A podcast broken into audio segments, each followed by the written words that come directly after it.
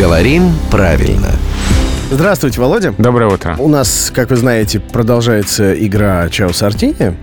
И наши слушатели э, переполошились, на перебой спрашивают, если повезет выиграть, то мы как вообще, куда поедем? На Сардинию, в Сардинию? Вообще, их можно понять. А, да, можно понять, но здесь ответ однозначный, потому что Сардиния все-таки не является самостоятельным государством. Да, она принадлежит Италии. Да, то есть поедут они в Италию, но на Сардинию, на остров. А такие проблемы возникают, когда островное государство какое-то у нас. Когда мы можем сказать «на», имея в виду остров, и «в», имея в виду государство. Ну, Маврикий, например. Например, да. А Куба что? Я поехал в Кубу? Если имеется в виду все-таки государство, а, там в Кубе волнение, например, то Да. такое потребление возможно, да. Имеется в виду в стране.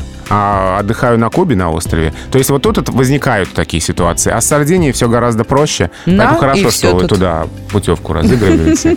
Проблем меньше. Ну, на так на.